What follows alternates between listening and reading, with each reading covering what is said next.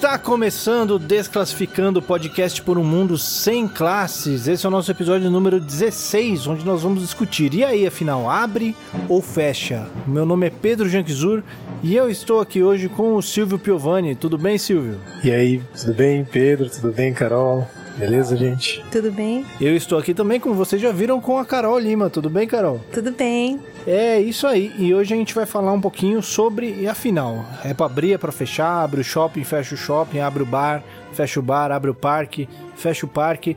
Mas antes disso, se você também está em casa, se você também não tem lugar nenhum para ir, se você também não está saindo de casa e você quer conversar com alguém que também está em casa, você pode mandar um e-mail pro Silvio, mandar uma mensagem nas redes sociais e ele vai te falar agora quais são os endereços para você entrar em contato com a gente. Bom, o e-mail que já foi mencionado é o desclassificando@gmail.com. No Facebook, você pode nos encontrar no facebook.com/desclassificando e no Instagram você vai no arroba desclassificando podcast. O Twitter, é, acho que eu não, não consegui mais postar lá no Desclassificode, mas logo mais a gente volta. Então não manda mensagem no Twitter, não. A gente foi hackeado no Twitter, é isso? Alguma coisa aconteceu. Não tava sabendo disso aí, não. É, eu descobri hoje. Não, não sei se foi hackeado, não.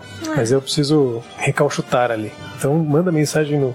Não Você pode tava mandar mensagem pra conhecer um hacker? O problema de conhecer hacker é que ele pode pedir pra acessar o seu Telegram, depois divulgar mensagens e você vai Deixa eu falar ver que seu ele- Telegram aí rapidão. é, e você vai falar, olha, tudo que tá aí é mentira, mas ele acessou de forma ilegal. É isso aí, gente. Bom, então vamos lá. Falar sobre. E aí? Abre ou fecha? Fecha. Pronto, acabou o podcast. Você sabe que essas coisas que eu falo, você fala logo depois que eu dou a chamada pra tira, terminar? Eu, eu deixo, né? Essa é a sensação, fica atento e vê se não erra. Quero mexer o botão na dança do abre e fecha. É fácil de aprender, vem cá, vou te ensinar. Na dança do abre e fecha, todo mundo vai dançar. Abaixa até o chão, abre e fecha as pernas. Acompanha a narração, se prepare, fique esperta.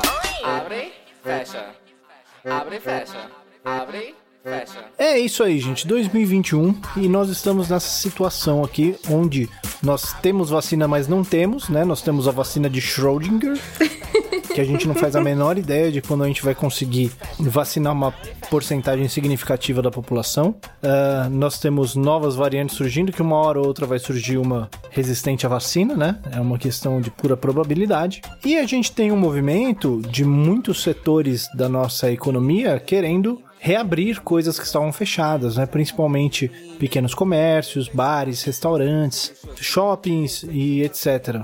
É, que são coisas que eu entendo, porque sem um respaldo social, né, do... Eu ia falar do governo, mas não é nenhuma questão de governo, né? Eu acho que é uma questão assim, se nós como sociedade vamos nos beneficiar das coisas estarem fechadas, então nós como sociedade temos que cuidar para que as pessoas que trabalham com isso continuem tendo como sobreviver. E sem esse respaldo que nós não estamos tendo, então as pessoas ficam nesse desespero porque elas precisam pagar as contas, mas ao mesmo tempo, isso é uma são todas atividades que não só colocam em risco quem está trabalhando, como contribuem para que a crise seja pior e dure mais. E aí, gente, quem tem alguma coisa para falar sobre essa situação de merda na qual nos encontramos? Então, eu acho que o pensamento de todo mundo tá bem errado. Principalmente quando eles fazem com umas comparações que não fazem muito sentido. Tipo, realmente é um restaurante pequeno que toma todas as, as providências para de limpeza, né? Todos os, essas Protocolos. protocolos De saúde, né? isso que eles falam. Realmente é, é difícil uma pessoa se contaminar nesse ambiente, né? Mas não é impossível. E a gente sabe que a maioria não tá cumprindo, né? É, a gente sabe que não são todos os locais que são abertos. E a gente sabe que isso, tipo, quando entra nesse ramo, é, não tem fiscalização nenhuma. Então eles querem comparar, tipo, a- a- aquele lugar que tá fazendo tudo certinho, ah, aqui a gente, a gente não pode abrir, e outro lugar que tá fazendo, um- enfim, tá fazendo tudo errado, tá aberto. Mas eu acho que assim, a- acho que esse pensamento é errado justamente porque não são coisas que se comparam. Tudo se complementa. Nenhum dos dois pode, né? É, mas é como você falou, é compreensível, porque as pessoas precisam sobreviver. é, e também o, o- o pequeno empresário pelo que eu, dos que eu conheço, ele tem um contato direto com os funcionários. E ele é uma pessoa que realmente se importa em manter aqueles funcionários. Então eu fico imaginando o desespero dele querer manter o negócio, dele querer manter os funcionários, o desespero principalmente dos funcionários, que são, né, as pessoas que têm menos ainda, em querer trabalhar e não poder, sem ter nenhum tipo de, de auxílio, porque não tem, né? Então é uma situação bem complicada, mas precisava abrir ou não precisava abrir? Não. A gente está numa época que a gente já tem é, é, vacina, tem é, é, mais conhecimento sobre a doença e desde o começo era para ter fechado. E, e, o nosso isolamento não, não foi, enfim, não foi um isolamento real. E sei lá, acho que nunca vai ser, né? E, e, eu acho que esse é outro, é outro tipo de desespero, porque o, o, os pequenos. Ah, tudo bem, a gente não pode abrir, mas quando vai poder abrir? Ninguém sabe quando. E isso deve dar um desespero gigantesco. Você fala da Carol, tem tantas coisas, né, que envolvem que a gente fica é, pensando assim. Tem vários níveis, né? Ela tinha vários níveis, né? Isso tudo que a Carol colocou. Mas dava pra gente fazer vários episódios, né? Sobre todas essas coisas. Bom, primeiro ponto básico é: a gente sabe que o lobby pela abertura, né, um lobby que não é bem um lobby, né, mas assim um movimento pela abertura feito por comerciantes e tal, é um movimento feito por quem de certa forma não tem outra fonte de atuação. Então, depende especificamente desse funcionamento, desse negócio, desse comércio para sobreviver. Então ele pode ser até empresário, pode ser até alguém que vive bem financeiramente falando, mas ele não tem uma grana que jorra automaticamente, né? Precisa que esse tipo de atuação desse comércio funcione. E você tem toda uma gama de trabalhadores que envolvem esse setor, né? Então você tem, por exemplo, garçons, você tem pessoal de segurança, você tem cozinheiros, você tem entregadores, você tem, sei lá, um monte de coisas, você tem músicos, né? Então tem uma, um, um ambiente e tal. Isso só para falar de restaurantes, que em geral estão abertos, apesar de algumas restrições maiores ou menores, né? Mas outros comércios, pequenos comércios, não, não, não ficaram abertos a maior parte do tempo. Então a gente compreende todo esse movimento por uma abertura, né? É fato, isso é compreensível porque as pessoas dependem disso para sobreviver. E essa contradição, ela é muito cruel e ela é muito eloquente da contradição típica do próprio capitalismo mesmo, assim, né? Quer dizer assim, isso é algo que, que a realidade nos impõe para analisar de uma forma sem muitos pudores, né? Sem, sem muitas papas na língua, né? A situação está posta de uma forma em que as pessoas reivindicam e preferem correr o risco de pegar uma doença que é mortal, que pode espalhar para a família e tal, do que simplesmente não ter o que comer ou não ter uma grana para sobreviver. Isso é uma obviedade. E é justamente com isso que toda a propaganda bolsonarista, e não só bolsonarista, mas toda a propaganda que vem no sentido da manutenção das coisas funcionando, ocorre mesmo essa propaganda disfarçada que nós temos aqui no estado de São Paulo, né? do hashtag fica em casa, mas sem nenhuma condição disso acontecer. Então a gente vai desembocar no fato de que as pessoas, mesmo que quisessem fazer quarentena, elas não têm condições materiais para fazer, mesmo que elas queiram. Logo, isso não vai acontecer. A quarentena não vai acontecer. E aí fica um cachorro correndo atrás do próprio rabo, que são pessoas criticando outras pessoas por atitudes, escolhas e tal, quando no fundo ninguém tem escolha. Quer dizer, faz quarentena quem tem condição. Quem não tem, não faz, e ponto. E a pessoa que não tem condição, ela vai tentar trabalhar ou ela vai morrer de fome, ela vai ficar sem emprego. E ela não tem pra onde fugir. Essa realidade, ela é um dado assim, básico. Só que, como vocês mesmos falaram, a gente não questiona necessariamente o governo, a gente questiona a sociedade. E acho que isso é importantíssimo de entender. O único modelo de sociedade possível é esse nosso. Né? É esse nosso em que se coloca claramente, sem nenhuma, nenhum véu, nenhuma nuvem, nenhuma fumacinha para enganar. Coloca-se claramente que a economia e a vida são duas coisas incompatíveis, porque é isso que a gente tem. Então, para a economia funcionar, as pessoas precisam arriscar, arriscar suas vidas e pegar um, um vírus mortal ou espalhar para pessoas, pessoas que têm comorbidades, que são próximas. Todo mundo conhece gente que tem comorbidade, tem contato pessoal. Pode estar evitando, mas tem. Ou que é idoso, ou que, enfim, que é de algum grupo de risco. E eu acho que o foco nem é só esse, sim, é porque as pessoas também acham que, ah, tem uma porcentagem pequena que de pessoas saudáveis, indivíduos saudáveis que podem ter complicações mais graves da doença. Tá, é uma porcentagem pequena, mas existe essa porcentagem pequena. E é algo que a gente pode evitar. E essa porcentagem pequena pode ser você que, tá, que, que não está cumprindo, né? Então, e, e, e pior, é, é, assim que, que acontece variante, que vai piorando o negócio. É, é, é uma questão de também de, de uma consciência, de entender o, o momento que a gente está vivendo. Né? É, então, o que eu quero dizer é que, no fundo, essa polêmica que é o nosso título, né, provocativo, né, abre ou fecha, não é uma polêmica. Tipo, é uma falsa polêmica, ele é um deslocamento do debate. Porque, efetivamente, quem decide por abrir o faz porque não tem condições de fechar. Ou é porque manda, né? E aí pode, tá nem aí para abrir ou fechar e prefere abrir porque ele vai ganhar mais com isso, né? Então, assim, é, mas o grosso da população que define por abrir, pessoas, essa escolha foi tolhida. Então, assim, não existe essa essa polêmica, ela é, um, ela é uma falsa polêmica. Né? Deveria ser verdadeira, mas ela não é. Porque não existe essa escolha. Não foi dado o mínimo de condições materiais para que essa escolha fosse possível. E aí a gente volta, como falei, nessa questão é, de sociedade e tal, como sendo o único modelo possível, um, um modelo de vida que opõe a vida, um modelo de existência que opõe a vida à economia. Eu já, disse, já digo de antemão que não, nós temos exemplos no mundo tal, que não são tão próximos a nós, mas temos, né? Mas eu acho que o grande X da questão é, tá, a gente não, não é só uma questão de governo, mas o governo poderia fazer várias coisas. Sim. Tem muita coisa que estava, estaria ao alcance do governo. E não, não foi feito. O governo, se agisse como um garantidor do bem-estar da sociedade, deveria ter feito, né? Se a gente pensa nele como, como isso. A gente já falou aqui outras vezes que esse governo que a gente tem não é isso, né? No, no fim das contas. Mas a gente precisa conseguir imaginar uma sociedade onde o governo seja isso, né? No mínimo. Então, e acho que tem, assim, nuances disso, né? Por exemplo, é possível a gente imaginar uma sociedade em que não seja tão avançada quanto, sei lá, algumas sociedades que conseguiram um controle, como o Carol falou, um lockdown, que é o que devia ter acontecido lá em março, né? Um lockdown por algum tempo, bem menos do que isso, que deu quase um ano já de falsa quarentena, né? Não precisa ser isso. Necessariamente não precisaria ser um governo capaz de estruturar isso de uma forma organizada e planejada para fazer algumas coisas mínimas. Então, por exemplo, o governo dos Estados Unidos, que é o governo que tem mais mortes, é um governo que garantiu um auxílio financeiro para a população muito maior do que o brasileiro. É o básico. Então, quer dizer assim, o básico para as pessoas não saírem de casa é ter uma renda, porque ela precisa da renda para sobreviver. Agora, é claro, o sistema funciona de uma forma que a renda por si só não resolve, porque precisa produzir, né?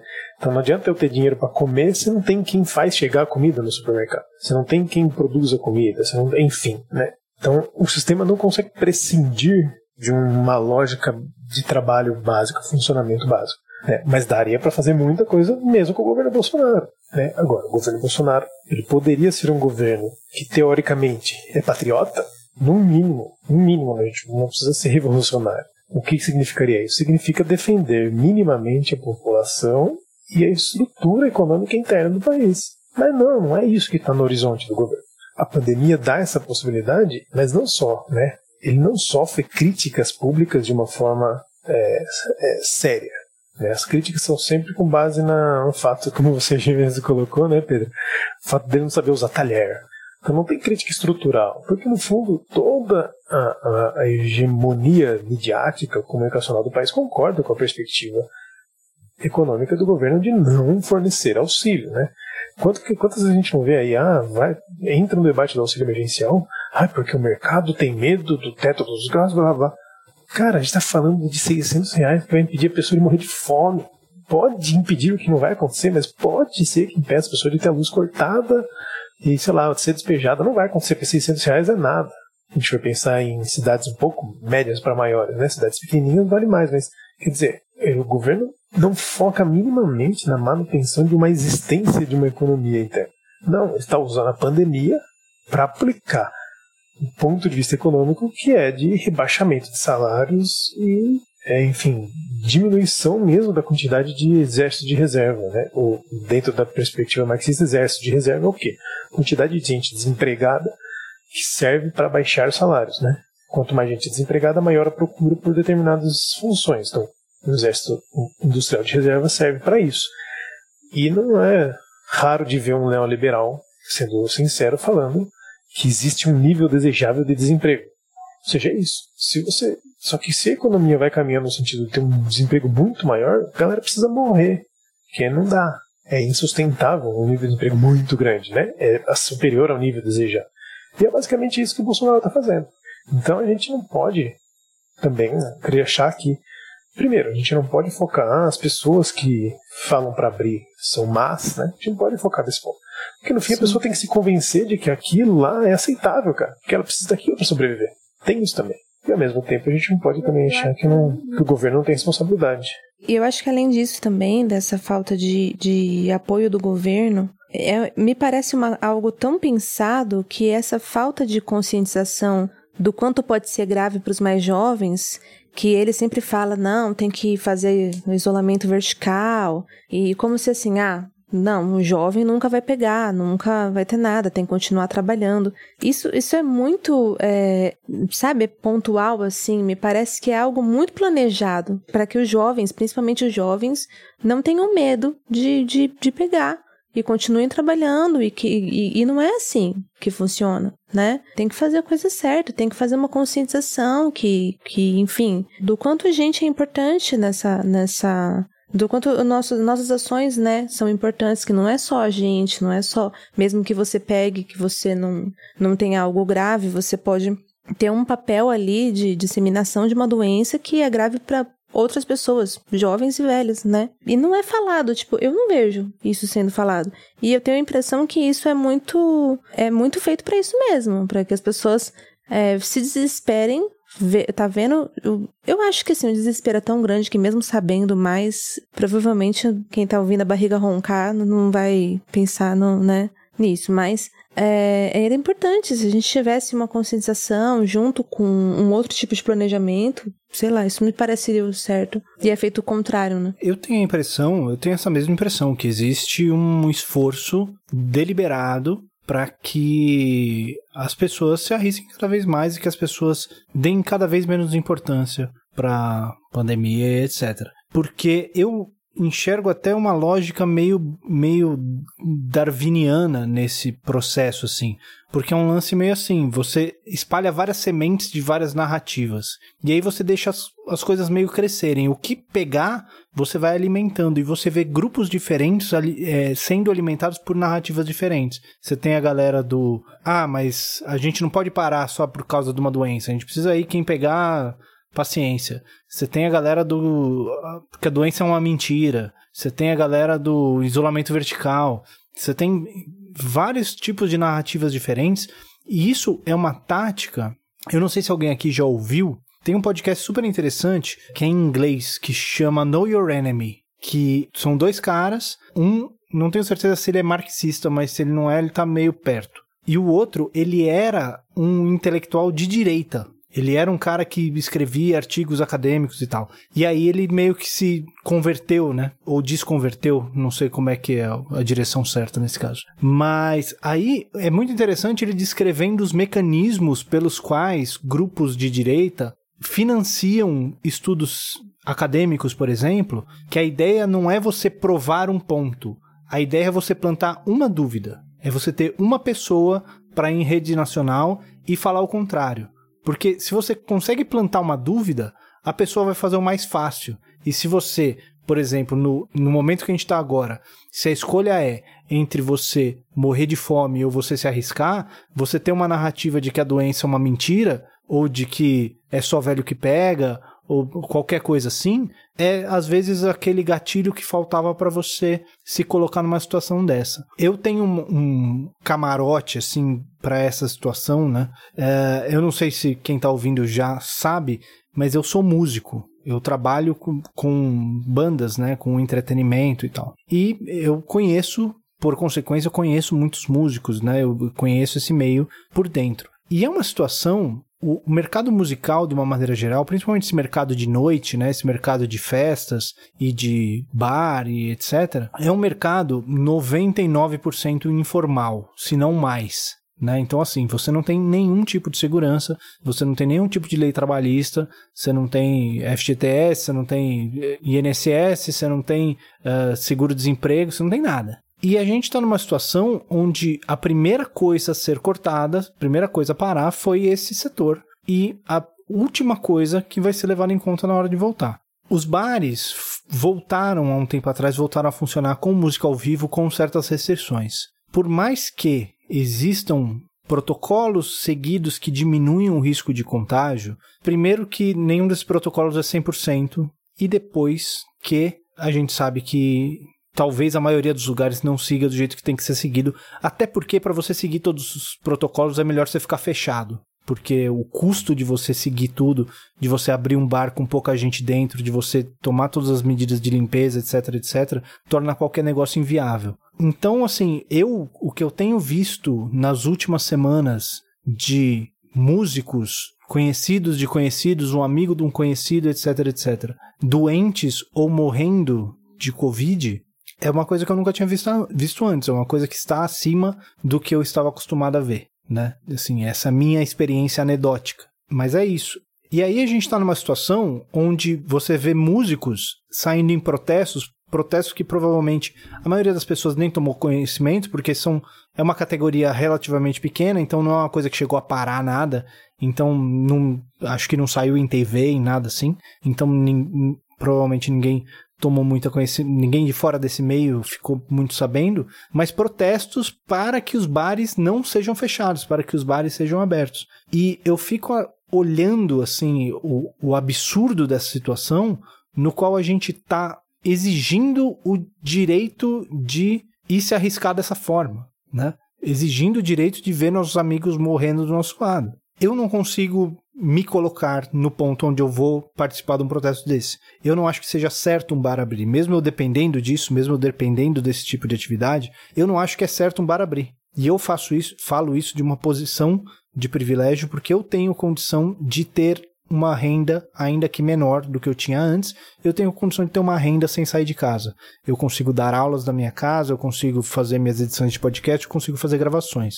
Tem muita gente que não consegue. Uma pessoa que toca bateria num apartamento de dois quartos com três filhos não vai conseguir montar uma bateria na sala, ligar um computador e dar uma aula de bateria pela internet. Não tem nenhuma condição disso acontecer. Né? Eu me solidarizo muito com os meus colegas que não têm a condição de fazer nada e não têm auxílio nenhum para continuar pagando qualquer conta que tenha. Então eu também não consigo condenar essa pessoa que está exigindo que esse bar abra, porque é a única chance que essa pessoa tem. E eu fico nessa situação que eu não faço ideia do que a gente pode fazer. Eu não acho certo um bar abrir, mas eu também não acho certo ver as pessoas sem conseguir fazer um mercado, ainda mais do jeito que o mercado está hoje em dia, né? Por conta de todas as medidas neoliberais que a gente fala aqui sempre, a gente vê pessoas que não conseguem fazer um mercado, que dependem da solidariedade dos outros para conseguir colocar comida em casa e sem nenhuma perspectiva, sem nenhum horizonte de que essas coisas vão melhorar no futuro próximo. Então, é, o, o, tema provocativo que eu sugeri para esse episódio de Abre ou Fecha é uma pergunta que eu, que estou no meio desse furacão todo, não tenho resposta. Então, alguém tem alguma ideia? Tem que fechar. Então, né, cara, eu acho que assim, para toda ação que a gente vai tomar, né, ou seja, a resposta a essa, essa indagação do Abra Fecha é uma ação, né? Então, para toda ação que a gente vai tomar, a gente tem que fazer uma análise para entender qual é a situação, né? Senão a gente, se a gente fizer uma análise errada, a gente vai tomar uma ação errada, né? Então, assim, primeiro que é importantíssimo a gente saber que isso não é por causa da pandemia. A pandemia é um catalisador de algo que já existia. Então, há muitos anos que vem sendo gestado algo que, assim, na aparência vem para a gente como essa ideologia do empreendedorismo, que me parece que é o que mais pega nesse momento, né? Uma certa glamorização da, do desespero, né? Então, você vê, sei lá, é, ficou famoso ontem, acho, dia 14, né? De fevereiro, uma foto de uma idosa de 101 anos protocolando um currículo para algum lugar para trabalhar tem fotos de um, uma pessoa com cadeira de rodas com a sua mochila do Uber Eats. Enfim, toda essa, essa glamorização do quem consegue faz, que no fundo é nada mais ou menos do que uma, uma desumanização completa, ele está dentro de uma ideologia né, que vem sendo gestada há muito tempo.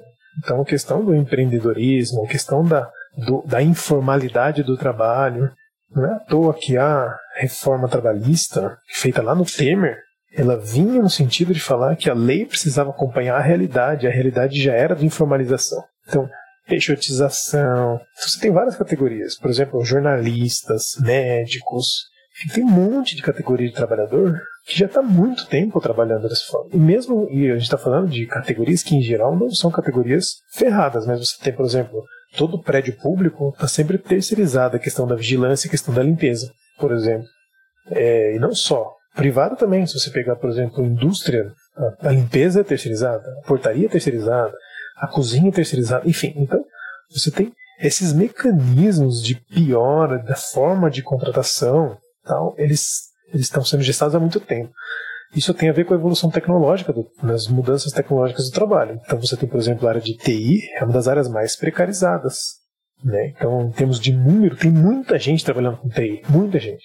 Desde telemarketing até é, desenvolvimento e tal. E, em geral, é gente precarizada, né? Trabalhando em forma precarizada, a não sei que as empresas sejam muito grandes, e você até tem isso, mas, mas existem essas, essas contradições. Então é importante entender, isso é algo que vem desde a década de 70, 80, aos poucos, que vai dominando a sociedade, que a gente vê na prática como essa ideologia do empreendedorismo.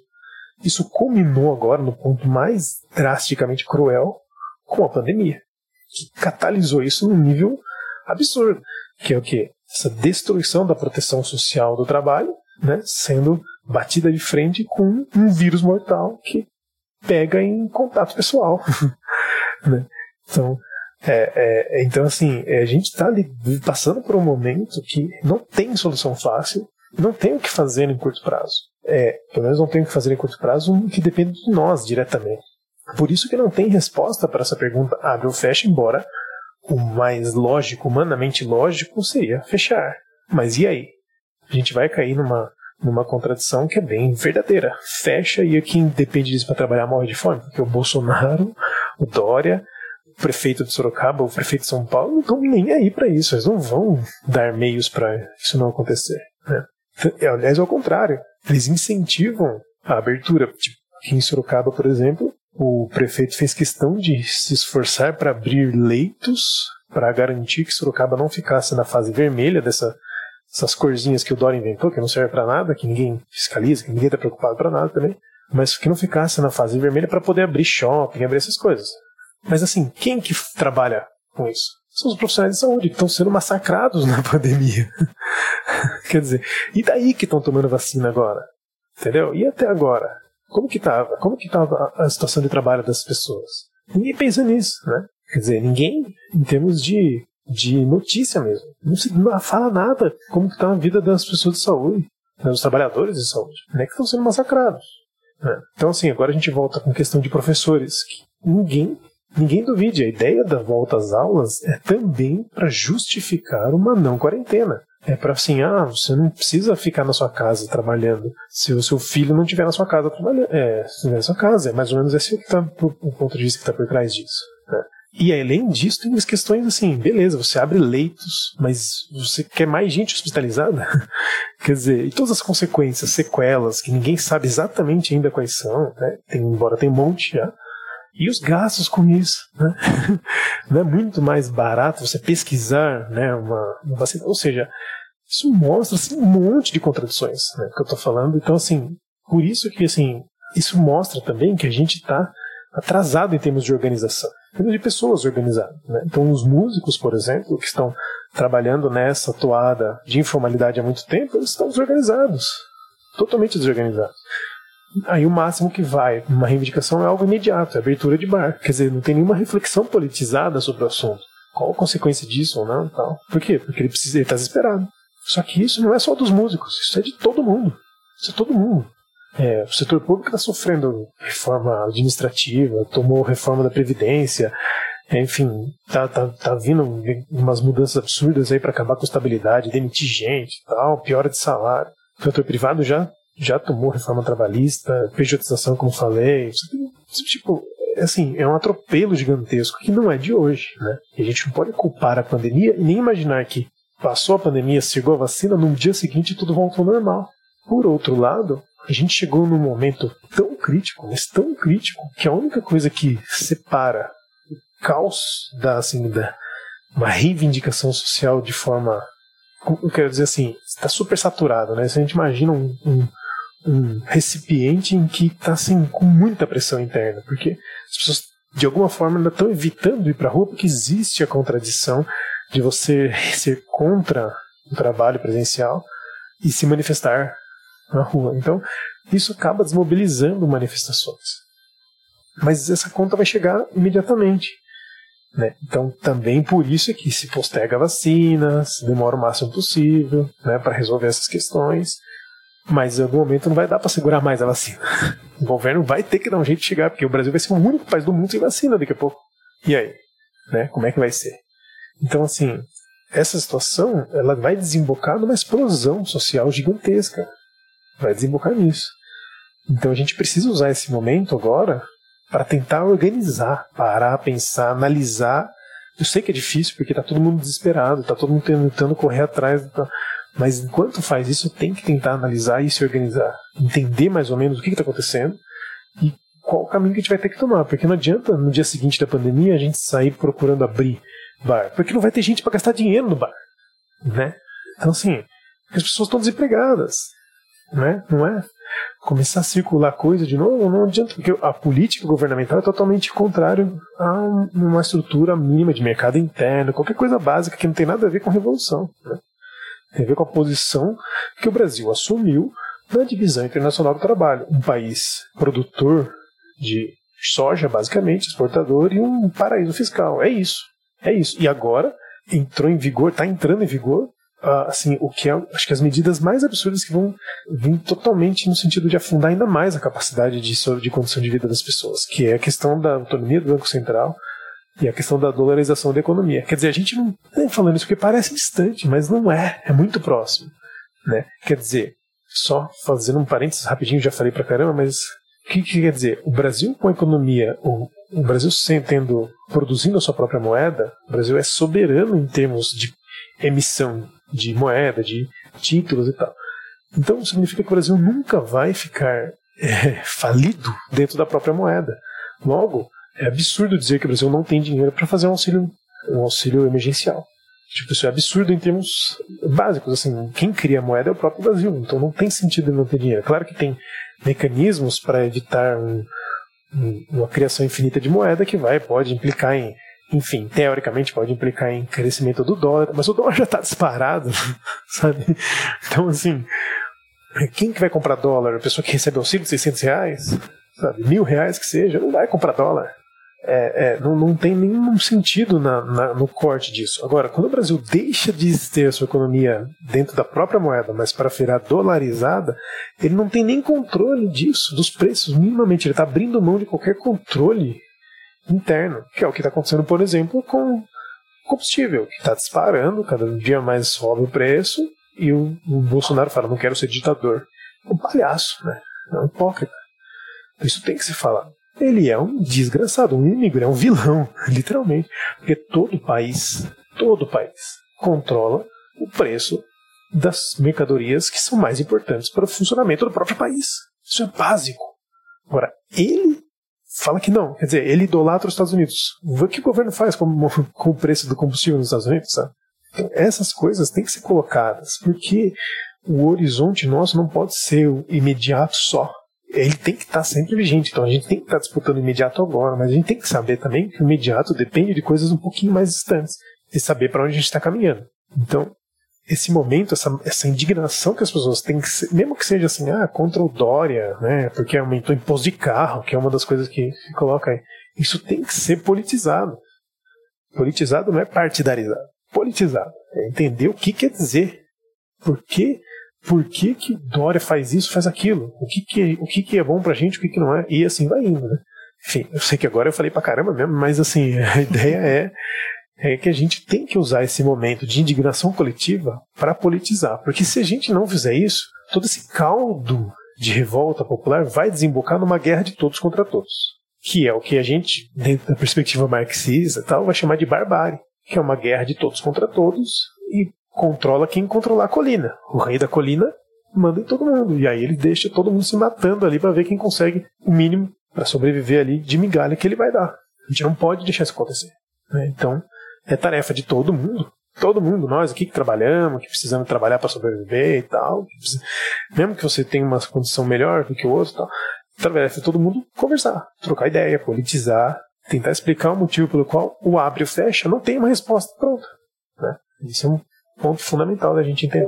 Mas é um assunto bem complexo, né, da gente conversar com as pessoas, principalmente assim quando o pensamento é mais imediato, né? E a justificativa, por exemplo, a maioria das pessoas que realmente precisam trabalhar, não, assim, é, é o que eu falo da população dos, dos dos que mais precisam, eles utilizam o transporte público. Nada foi feito que eu tenha visto no transporte público para as pessoas não ficarem aglomeradas. E todo santo dia eles vão trabalhar naquela aglomeração, aí fala, não, é, é, tem aquela coisa, né? Deus protege, porque todo dia eu pego o ônibus e todo dia eu tô aqui desde o começo. Aí, às vezes você vai explicar isso, a pessoa vai ter como a experiência dela como, como a verdade, né? E aí você vai falar para uma pessoa dessa, que passa todos os dias, cinco, seis dias por semana, indo trabalhar no metrô, no ônibus lotado, seis meses, que a hora que tem um feriado que ela não pode ir pra praia. Eu não falo. A coisa não é assim, né? Que assim, ah, não, não pode. Essa, essa responsabilização pessoal, individual, né? É uma coisa que é o que você falou, é a guerra de todos contra todos, né? Você ficar brigando com o cara que tá do seu lado, em vez de atacar um problema maior. E como a Carol falou, é uma, é uma coisa muito difícil de se fazer, porque é, como eu disse, você, a gente tem muitos esforços de despolitização e de desinformação, né? Então, ao mesmo tempo que eu tô aqui enxergando essa situação da minha classe e falando as coisas que eu tô falando aqui, tem um monte de gente que está vendo a mesma coisa e que, mesmo assim, está falando que a doença é mentira, que não, não, tem, não tem Covid, que isso daí e não aí existe. A gente vai além até. Tem pessoas, né? Eu mesma que vim de escola pública que não teve essa formação, até para entender de, de biologia porque, enfim, você não precisava saber para passar e para entender o que que se passa. Sim. É difícil você é, é, querer comparar, tipo, a pessoa não entende. Às vezes dá um desespero, às vezes dá uma vontade de esganar umas pessoas. Mas realmente faz todo sentido que elas não entendam. Porque, porque existe uma política de desinformação que vem desde lá de trás, né? E é mais do que não entender, eu acho. Eu acho que quando você tem essas, essas informações conflitantes e você está numa situação onde tomar uma atitude vai te trazer muito prejuízo pessoal, você vai ter que deixar de trabalhar, você vai ter que deixar de ter uma vida social, isso vai te trazer muito prejuízo, isso vai ser horrível para você. E você tem um outro lado falando que você não precisa fazer nada disso porque não está acontecendo nada, é muito fácil você ignorar esses riscos, você comprar um discurso desse, porque você precisa no fim das contas, porque a sua opção é ou você ir trabalhar desesperado porque você entende o que está acontecendo, ou você vai trabalhar tranquilo porque você, na sua cabeça, entende que tudo aquilo é uma farsa. Então, a escolha real que as pessoas estão fazendo não é entre ir trabalhar ou não, é entre ir trabalhar de cabeça tranquila ou ir trabalhar desesperado. E eu não entendo, eu, eu entendo a pessoa que quer ir trabalhar tranquila. Eu também. Concordo plenamente. É isso, por isso que a gente não pode nunca focar na questão moralizadora. Tipo, não é o, o foco, mas por mais que dê vontade. Não tô dizendo que não, dá vontade. A gente Dá, vê as dá. pessoas falando umas groselhas gigantescas, mas no fim das contas não vai adiantar nada. né? Então, assim, eu acho que isso é um dado, para mim é um dado assim tão é, é, assim, eloquente, tão, tão mostra tanto como a gente está desarticulado em termos de organização social. Eu não estou falando de partidos ou coisa assim, estou falando de, de sociedade. Então, assim, nós somos. Cada pessoa é uma ilha. É uma ilha. E é uma ilha que tem relações pessoais. É claro que tem. Uma ilha que tem relações afetivas, que, que quer viver em sociedade, que não consegue ficar em isolamento. O isolamento tal é algo ruim, assim, que a pessoa se sente mal. Mas ao mesmo tempo ela é uma ilha. É uma ilha porque ela vislumbra a si mesma como um, um ser luminoso especial que é único, diferente, e sua individualidade é, está acima de qualquer coisa. Veja, isso não é um problema. O problema é que isso, na nossa concepção de mundo atual, liberal, ou seja, dominante, isso acaba em detrimento de que de uma organização social para pensar as coisas. Então as pessoas acabam achando que sozinha ela pensa melhor do que com outras pessoas, porque ela, ela não gosta de discordância, ela não gosta de debater, ela não gosta de trocar ideia. Não... E isso tem a ver com a própria lógica de funcionamento que a, própria, que a Carol acabou de colocar, né? Quer dizer, é um negócio que vem de muito tempo anterior, assim, né? Essa campanha de desinformação, que na verdade é uma despolitização. Então coloca as pessoas, cada uma na sua ilha própria. A questão de opinião vira se confunde com gosto. Então a pessoa ela tem uma visão de mundo e ela não precisa argumentar para defender aquela visão de mundo, porque vira como se fosse um eu faço essa equivalência, a gosto. Né? Então, assim, é como se fosse uma disputa entre a cor vermelha e a cor azul. Eu gosto de vermelho, fulano gosta de azul, eu tenho que respeitar o gosto do outro. Aí o cara pode falar uma besteira gigantesca que ele está falando ali, em termos de opinião, falando de gosto. E aí você fala, não, é opinião, tem que respeitar. Não, eu tenho que criticar. Só que isso não é uma, uma, uma coisa bem-vinda socialmente. Então as pessoas viram ilhas, só que elas não são ilhas que pensam por si só. Elas são ilhas que pensam com base nos aparelhos ideológicos que existem, que ela está que ela tá permeada. E aí a gente está falando de televisão, filmes, é, música, videogame, tudo que faz com que a pessoa reflita, né? Ou às vezes nem reflita, que faz com que ela introjete uma visão de mundo sem refletir. Então, isso complica muito e, e, e mostra como a gente está num momento que é uma crise de. Eu já vi esse termo usado pelo professor Alisson Mascara, é uma crise de subjetividade. Quer dizer, as pessoas não têm consciência, elas não têm mais consciência de classe. Não é nem esse ponto mais, é um negócio menor, assim, mais atrofiado ainda. As pessoas não têm consciência do que ela é como pessoa. É, é, um negócio assim, é uma crise de subjetividade do capitalismo. Ela, ela vira, ela aceita, abraça a ideia de que ela é um ser luminoso, mas no fundo o que está movendo essa ideia dela é o fato de que ela é uma máquina, e ela aceita isso. É uma máquina substituível, uma peça qualquer. E ela aceita isso. Ela aceita. E não é que ela aceita porque ela é má. Ela aceita porque é a forma com que concretamente as coisas se impõem a ela. Quer dizer, ela é um Uber. Ela está trabalhando ali de Uber. Se der alguma zica ali, bater o carro, ela vai se foder. Ela vai ter que levar o carro no conserto, vai ter que dar um dinheiro, não vai ter grana para receber nesse meio tempo, e qualquer outra pessoa vai fazer o serviço dela. Então, assim, isso é introjetado nas pessoas de uma forma que é uma, uma forma de despolitização. É claro que isso não vem sozinho, ele vem dentro dessa perspectiva de empreendedorismo, dentro dessa perspectiva de individualismo e não individualidade. É um movimento sempre no sentido do indivíduo, né? E, e mesmo quando aí isso a pessoa vai ter uma perspectiva, sei lá, coletiva de algo, ela só enxerga o coletivo como uma somatória de indivíduos. Ela não enxerga o coletivo como um corpo autônomo daquele indivíduo, como um ser social, como algo que funciona né, dentro de uma complexidade de coisas, mas de uma forma diferente do que a somatória daqueles indivíduos. As pessoas não percebem isso. Então, é uma crise de subjetividade completa que a gente tem. Né? As pessoas, crise de subjetividade quer dizer, a pessoa não compreende minimamente o que, que significa ela, o que ela significa como sujeito. Né? E tudo isso tem a ver com essas, todas as questões que a gente está falando, no meu entender. Né? Quer dizer, a gente fala sobre as atitudes individuais e a gente fica perdido patinando nisso. Né? E a gente até fala de governo, mas aí fala do governo como se fosse uma questão assim: oh, o governo não deu isso, né? o outro governo daria. Então tudo acaba vindo sempre nessa perspectiva individualização, né? individualização das coisas. Então, por isso que eu estou querendo dizer que é um déficit que a gente tem de muito tempo, né? Que a gente precisa agora, que a gente está enxergando isso de uma forma assim mais visível possível, a gente precisa analisar concretamente entender. Então, assim, a gente vai lutar, sei lá, para abrir o bar, não tem problema.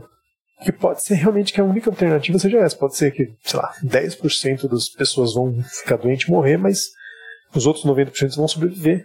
Com o bar fechado, 100% morreriam de fome, né? Então é uma lógica meio darwinista, né? Igual você, o Pedro falou. Mas assim, só que assim, o, problema, o importante é a gente defender algo tentando entender onde se situa isso no mundo, né? Tentando romper com essa crise de subjetividade. Tentando entender o que, que significa socialmente abertura, fechamento, por que, que o governo não financia um auxílio emergencial, por que, que não tem vacina, e inclusive saber para onde a gente vai arrumar. Porque beleza, você quer abrir o bar porque você precisa sobreviver. Abriu o bar, o que, que você faz com esse saldo organizativo? O que, que você faz com essa organização que conseguiu abrir o bar? Parou aí? Abriu o bar, a vida voltou a ser. É, porque era perfeita a vida até fechar o bar. e outra, agora, então, tudo que aconteceu desde então é PIB encolhendo, gente morrendo, sei lá, centenas de milhares de pessoas que morreram, tudo isso apaga porque resolveu o problema imediato. Não, porque não vai resolver. Amanhã o cara vai estar olhando e falar, pô, não adiantou nada abrir a porra do bar, eu sobrevivi aqui, mas agora tô fudido aqui. Então, então, assim, isso não significa abandonar a luta imediata, mas significa entender que a luta imediata ela tem que servir também como um motor de organização. As pessoas precisam conversar sobre o assunto, trocar ideia e aprender a ouvir crítica. É difícil mesmo trocar ideia com a turma. Difícil. Eu não tô falando que é fácil, não. Mas a gente tem que tentar. Porque não tentar é cair no imobilismo. E o imobilismo é, uma, é um privilégio, né? É um privilégio de quem tá numa situação minimamente tranquila que ela não precisa fazer nada. Pode até ser por uma causa justa. A pessoa tá numa melancolia, tá triste e tal. Mas ela é, tá imóvel. Então a gente não pode cair nisso. Que cair nisso vai desembocar necessariamente na guerra de todos contra todos, numa barbárie, na piora geral das coisas. Então esse é um momento essencial para virar essa questão. Então, mas foi exatamente isso que eu pensei, porque eu falei assim, essa, a gente fica nesse dilema de ah, eu não vou no protesto porque a gente tá isolado, né? A gente não tá vendo ninguém e vai se enfiar no protesto. Mas olha o quanto é importante, às vezes, a gente ir e tentar é falar alguma coisa, não sei nem o que, mas tentar falar alguma coisa para tentar refletir juntos, né?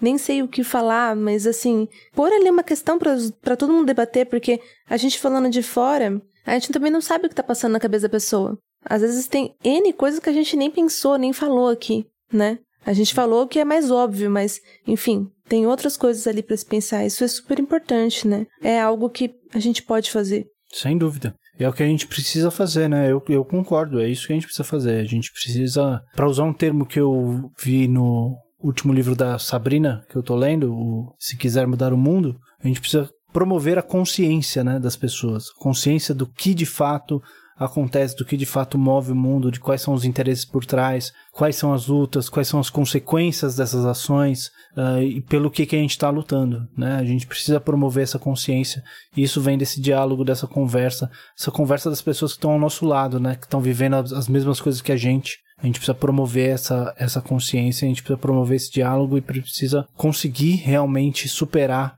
essa crise, essa crise de subjetividade que o Silvio colocou. Eu gostei desse termo, precisa pesquisar mais. Porque eu não sei exatamente o que significa, mas eu achei legal a explicação dele. Eu gostei daquele vídeo do meteoro que a menina fala que a gente vive uma política da disseminação do Covid, porque, tipo, é real mesmo, a gente vive. Sim. Tem um episódio do podcast Revolution que a gente já falou aqui bastante, que é com o professor Alisson Mascaro, não lembro o nome agora. Mas é o melhor episódio de podcast que já existiu na face da Terra, então todo mundo pode ouvir várias vezes. E ele coloca essa questão da crise de subjetividade de uma forma bem, bem muito mais assertiva do que eu. E também tá num, num livrinho que ele lançou, né, digital no meio da pandemia, que era Crise e Pandemia, que é um artigo de 20 páginas que ele explica um pouco essa tese dele, né? Que é bem, bem importante de entender no, no meu ponto de vista. Agora, se a nossa frase chamada conversa não empolgou, tá faltando um empurrãozinho, vou recomendar mais uma vez um livro que eu já recomendei algumas vezes e que é básico para qualquer pessoa que queira conversar com os outros e tal, entender o seu lugar no mundo, que é o Manifesto Comunista. Porque é um livro de ficção científica escrito em 1848 que descreve o nosso mundo atual em 2021. Então você vai ler lá tudo isso que a gente está falando aqui, essa coisa do isolamento, as pessoas como mercadorias, as pessoas que sim, não se conectam, a não ser como se elas fossem coisas. Tudo isso já estava escrito nesse livro lá, entendeu? E é claro que hoje em dia a gente tem uma visão muito mais detalhada sobre isso, mas é muito bom. E esse livro vai acabar com o chamado à atividade, que é exatamente isso que a gente está fazendo nesse, nesse é, episódio. Então, se faltou alguma coisinha, dá uma lida no manifesto, que a hora que você terminar de ler, você vai bater na mesa o livro, ou sei lá, o computador e vai sair correndo, pelo menos pro outro computador, pro, pro outro programa do computador para conversar com as pessoas. É isso aí. Bom, eu já fiz minhas recomendações hoje, que é o podcast Know Your Enemy, para quem tem alguma intimidade com o inglês, é um podcast que vale a pena, eu acho bem legal. E o livro da Sabrina, Se Quiser Mudar o Mundo, uh, ele, ela fala de um nível bem introdutório, assim, sobre o, o, esses temas que a gente tenta debater aqui. E eu tô achando bem interessante a leitura. Então, não terminei ainda, mas já tô recomendando. Ah, eu queria recomendar um episódio é, sobre veganismo de um podcast que chama Trip Consciência. É um podcast com o João Gordo e com a Vivi Torrico, que eles fazem um trabalho bem interessante de solidariedade vegan eu achei bem legal o podcast. É Trip Consciência do Steven Haynes. Muito bom. Todas as recomendações estarão listadas e linkadas na descrição do episódio. Certo? Mais alguma coisa, gente? Podemos nos despedir? Podemos. Então é isso aí, gente. Muito obrigado a todo mundo que ouviu até aqui. Lembre-se que a luta continua, ela nunca acaba, nunca dorme, mas a gente dorme. Então, boa noite, Silvio. Boa noite, Carol. Até mais, gente. Boa noite. até o próximo episódio, que eu não sei ainda quando vai ser, mas até o próximo episódio. Falou, gente. Falou. Tchau, tchau. mais. Caraca, acho que eu nunca tinha falado tanto nesse podcast. Vamos deixar o Silvio falar um pouco, vai. vai, só pra. tchau, tchau.